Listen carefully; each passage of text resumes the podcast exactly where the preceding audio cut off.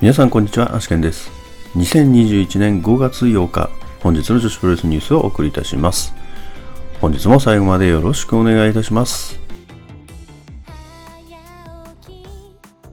それでは本日もニューストピックスから参りたいと思います。えーまずはこれがプロレスですね。え先日ですね、えーディアナの同場マッチで負傷をしました花園桃香選手なんですけれども、まあ、昨日の段階ではね、え本日のこれがプロレス出場するっていう風になってたんですけれども、検査の結果さらなる治療を要するということがまあ判明したと。いうことでですね、2週間の欠場が決定していますということでですね、まあ、本日の参戦も、まあ、なしとなりまして、しばらく欠場になるということですね。で、もともとタッグマッチだった対戦カードの方が、えー、さき選手一人になりまして、ハンディキャップマッチとなるということですね。でですね、これに伴いまして、ディアナの大阪大会ですね、5月16日に行われる予定のディアナ大阪イナロクボックス大会。こちらの対戦カードが一部変更となっております。変更前カードとしまして、梅咲遥高瀬みゆき組 VS 飛鳥花園桃花というカードがあったんですけれども、花園桃花選手の代わりに大空知恵選手の参戦が発表されております。そのため変更後カードとしましては、梅崎遥高瀬美幸組 VS 飛鳥大空知恵組となっております。で続きまして、アイスリボン明日のスキップシティ大会なんですけれども、まあ、チケットの方は完売しているということでですね、当日券はないということはアナウンスがあったんですけれども、アイスリボンチャンネルの会員限定でですね、大会の中継が行われるということが発表となっております。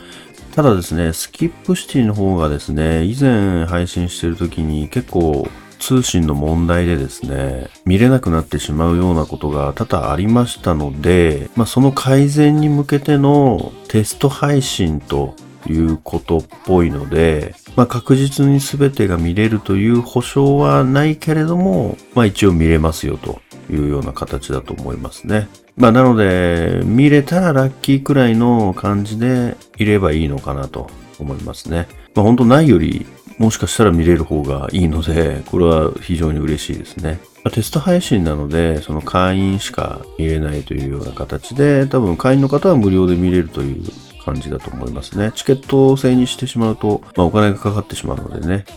それですとちょっとテスト配信には向かないと思いますので、まあ、こういった形になったということだと思いますね。で、これがうまくいけば、おそらく次回大会からペーパービューで見ることができるんじゃないかなと思いますね。うまくいくといいですね。え続きまして5月16日仙台リボンの全体戦カードが発表となっております。でまず第1試合シングルマッチチェリー VS 松屋宇野。第2試合6人タッグマッチセラリサ鈴木鈴石川直組 VS 山下里奈藤田茜真白結城組。第3試合6人タッグマッチ、はるかつくし、テクラ、トトロさつき組 VS 雪ひまやラム会長、尾崎舞香組。第4試合インターナショナルリボンタッグ選手権試合王者、松本博代、柊くるみ組 VS 挑戦者星ハムコ星いぶき組。第5試合 IC クロスインフィニティ選手権試合王者藤本司 VS 挑戦者宮城もちとなっております。続きましてシードリングですけれども5月12日に行われる予定でした後楽園ホール大会ですねこちらが緊急事態宣言延長に伴いまして中止となっておりますただこの日は無観客でおそらく道場からのその試合配信になるのかと思います無観客配信になったことに伴いましてですね対戦カードの方も変更となっておりますもともと5月12日の後楽園で行われる予定でしたシードリングビヨンドザシータックチャンピオンシップですね。こちらのタイトルマッチは5月26日の新木場大会に移動したということですね。で5月12日の対戦カードに関しては決定次第お知らせすると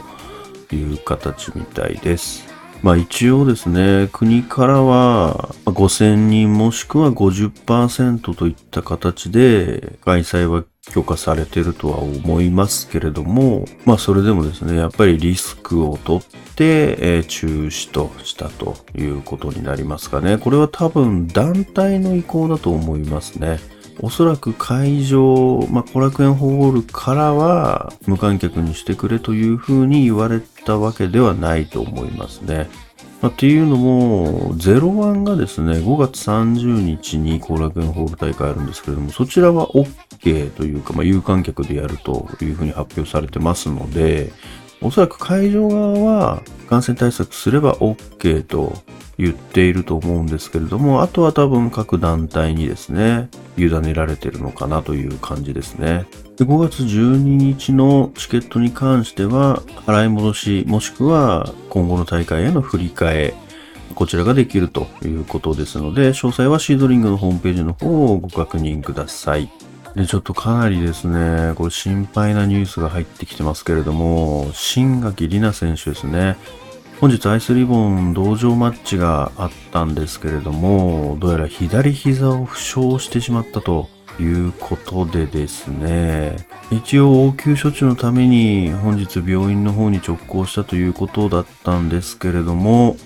救急だったので、えー、詳しい検査等は、まあ、週明けに行うということですね。ま、なので月曜日以降また結果が分かり次第報告があるのかなと思います。まあ本当にね、あの、引退発表して、怪我なく最後まで迎えられるといいですねということをですね、言っていた矢先になので、かなり心配ではありますけれども、本当にですね、ちょっと軽く済むことをお祈りするといったことしかできないですけれども、本当にお大事にしてほしいですね。また詳しい結果が分かり次第、こちらでもお知らせしていきたいと思います。続きまして、週刊プロレスでですね、企画の一部としてですね、載っていますビジュアリストという企画が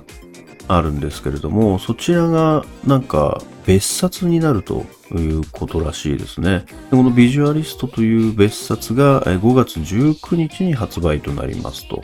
で、こちらが中身の構成がちょっとどうなってるのかわからないんですけれども、まあ今までそのビジュアリストに出ていただいた方のシュープロに載った写真を集めて一冊の本にしているのか、それとも新たに取り下ろしたものなのかっていうのがちょっとわからないんですけれども、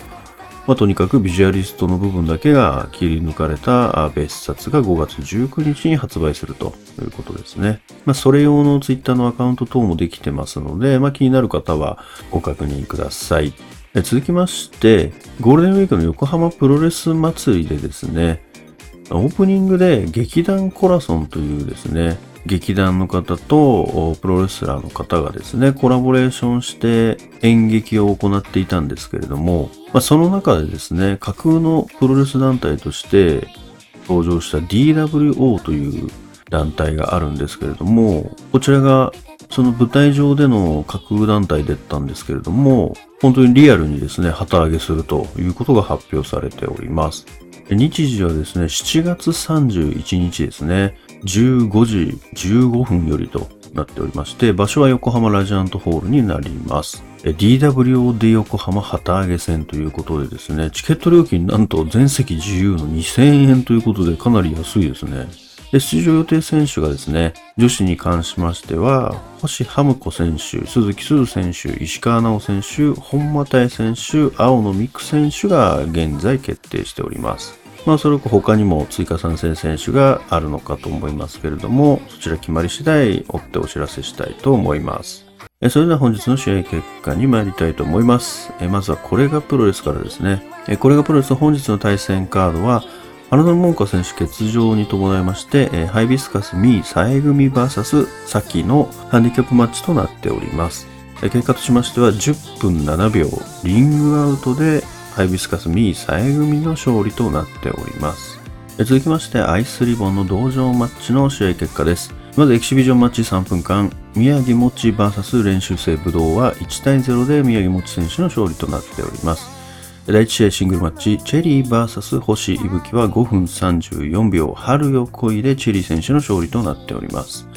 第2試合タッグマッチ、藤田茜、鈴木鈴組 VS 手倉幸ひまや組は10分50秒、ラ・マヒストラルを潰して耐え固めで藤田茜選手が手倉選手に勝利しております。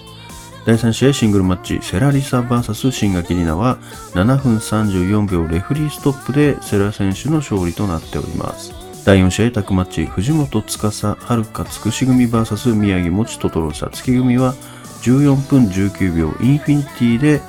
藤本選手がトトロ選手に勝利しております。それでは明日の講義予定に参りたいと思います。明日はですね、5月9日日曜日ですけれども、まず12時よりスキップシティでアイスリボンがあります。で15時から亀アリーナでピュア J、まあ、こちらは無観客亀アリーナストリームマッチということですね。無観客試合です。で、マーベラスの方が、これは中止となっております。で、オズアカデミーが新宿フェイスで大会が行われます。それではまずアイスリボンの方から対戦カードをおさらいしておきます。アイスリボンスキップシティ大会対戦カードはエキシビジョンマッチ3分間松屋宇野 VS 練習生武道。第1試合6人タグマッチラム会長山下里奈尾崎舞香組 VS 青野美久バニー及川石川直海。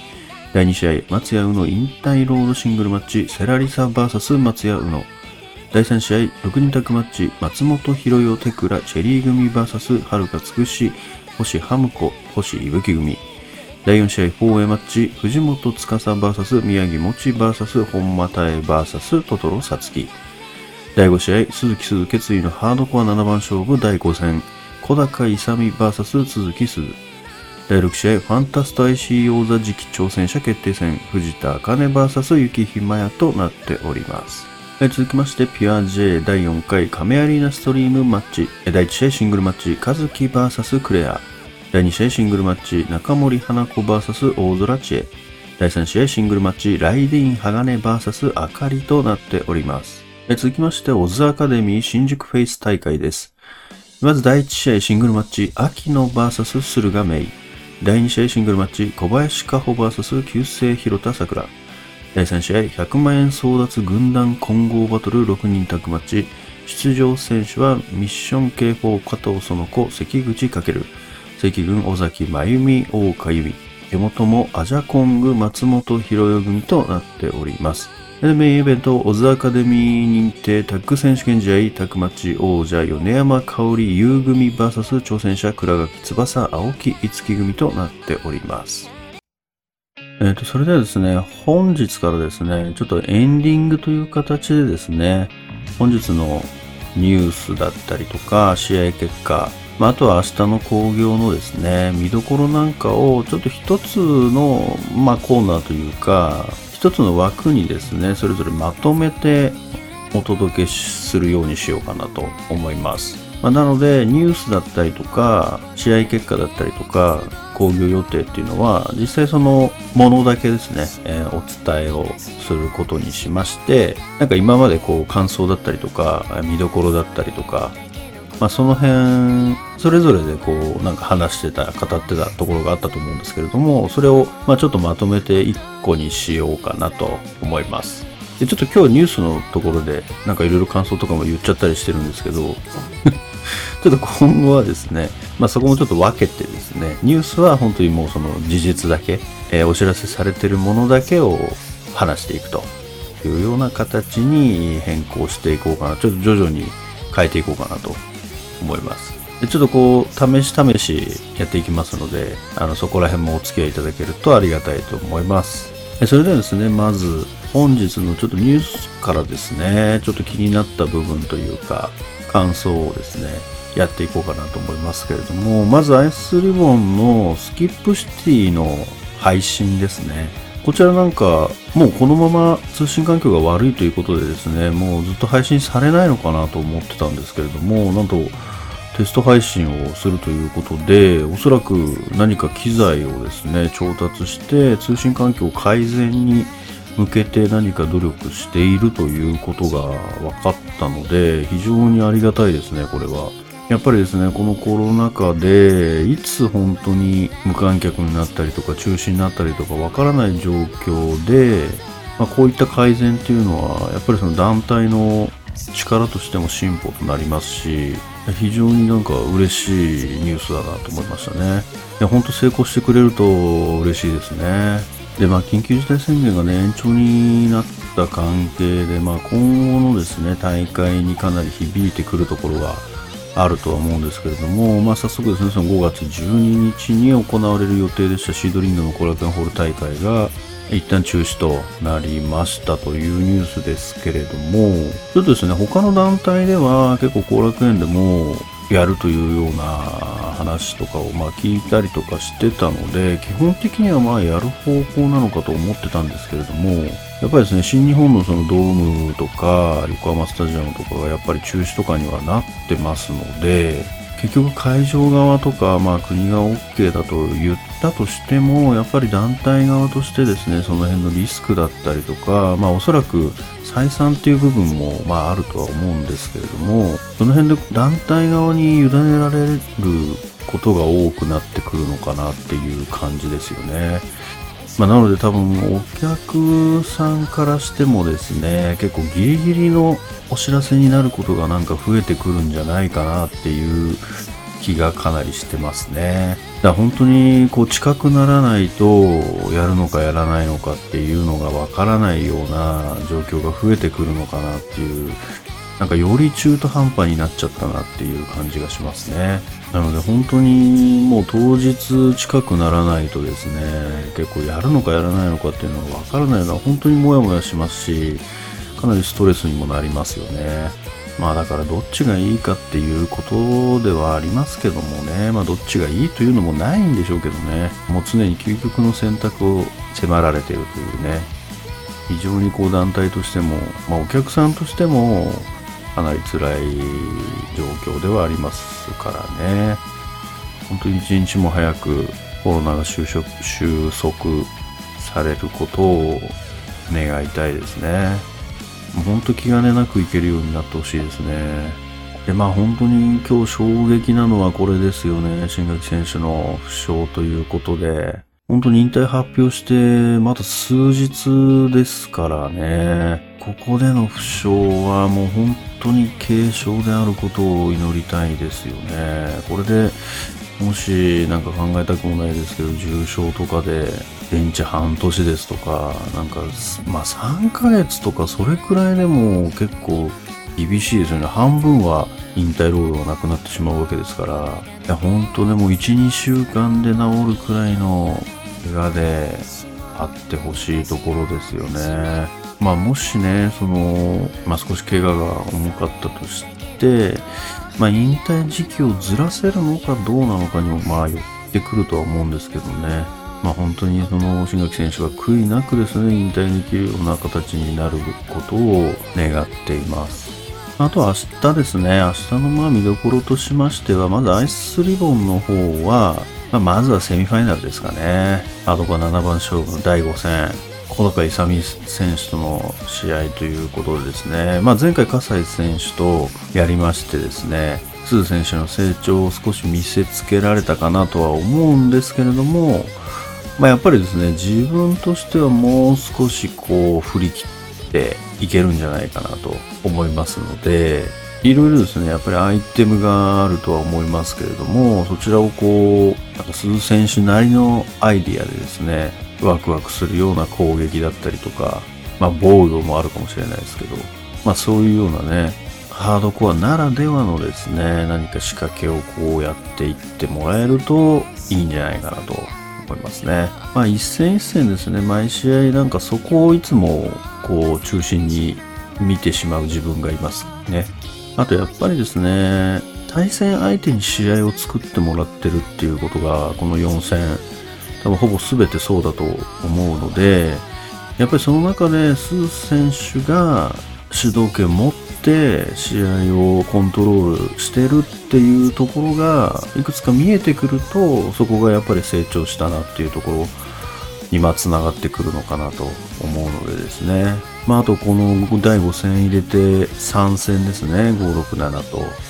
まあ、ちょっとその辺がですね、成長見えると非常にいいのかなと思いますね。で、この後第3試合ですよね。これ、松本博選手と遥つくし選手が当たるような感じになってますし、まあ、これは星ハムコ選手、星井口選手のそのタッグ挑戦の前哨戦っていう形でもあるんですけれども、やっぱりですね、これ、遥つくし選手と松本博選手の荒み食っていきたいんじゃないかなっていうのがやっぱり見えますよね、これ。おそらくタッグタイトルの後は、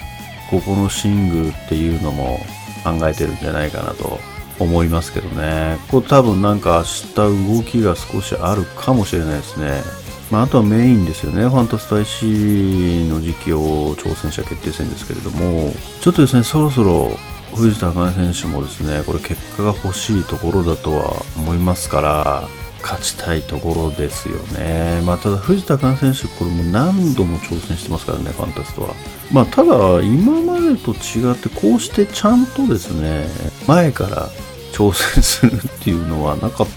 たような気がしますけどね。なんか急にタイトルかけますみたいなのが多かったような気がしますので、まあね、これがプロレスにもこう参戦しだしてですね、あとは諏訪間選手のですね、エボリューション、エボプロの方にも参戦するような感じになりつつありますので、ちょっとこう本人自身もですね、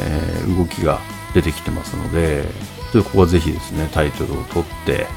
あまず挑戦権ですね、挑戦権を取ってですね、タイトルダッシュして、で、それぞれですね、え他の団体でも活躍するという流れがまあ理想じゃないかなとは思いますからね。まあ、なのでどっちかというと、自分としてはまあ藤田茜選手にまあ乗りたいなって感じですね。頑張ってほしいですね。で、まあ私的明日の最注目はまあこれでしょうね。鶴がメインオズアカデミー初参戦ですね。まあこれが明日のおそらくトップトピックになるかと思いますけど、私的ですけどね。私的トップですけれども、これ秋野選手とのシングルマッチということでですね、マスルメイ選手も今までいろんな選手とやってきたと思いますけれども、秋野選手みたいなタイプって結構いなかったんじゃないかなと思いますね。なので結構どういった形で駿河明選手が秋野選手に対してですね、向かっていくのかっていうところと、まあ、逆にその秋野選手が駿河明ワールドを、まあ、どうですね、転がすのか、もしくは飲み込まれるのか そこですね、そこがかなり面白そうなところというか気になる点ですね。で今後駿河明選手はオズアカデミーとまあどう絡んでいくのかというのもまあ気になるところではありますよね。まあちょっとこの試合終わって何か動きがあるとはちょっと思えないですけれども、やっぱりここでですね、あの、いい動きしてですね、認められれば結構いろんな挑戦できるんじゃないかなと思いますからね。やっぱりオズアカデミー参戦に期待するところはですね、やっぱり、まあ、今、花園桃佳選手、負傷を欠場してますけども、ちょっと花園桃佳選手とのですね、絡みっていうのが、このオズ参戦の一番のですね、期待したいところですね。多分その他の選手ってほぼほぼ絡んだことあるんじゃないかなって感じしますけどね。まあ戦場だったりにまあ出てる時に絡んだ選手だったりとか、まあ、シードリングに出てる時に絡んだ選手とかですね。まあ、なので多分、オズでしか見れないような選手っていうのが初絡みになるかなという感じですよね。まあ、加藤園子選手とか、まあ、秋野選手とかもそうですし、まあ、尾崎真由美選手とかですね。まあ、その辺ですよね。倉垣選手なんかね、とかも、チョコプロとかも出てますしね。あ、でも結局、アジャ選手とは、あれですね、欠場になっちゃったんでやってないですね。なので、アジャ選手との絡みとかもあっても面白いかもしれないですね。あと、関口選手とかもないですよね。またですね、新たな絡みっていうのがここで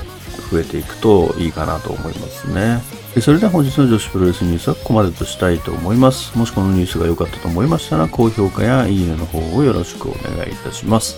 また毎日ニュースの方更新しておりますので、チャンネル登録やフォロー等ですね、よろしくお願いいたします。それではまた明日最後までありがとうございました。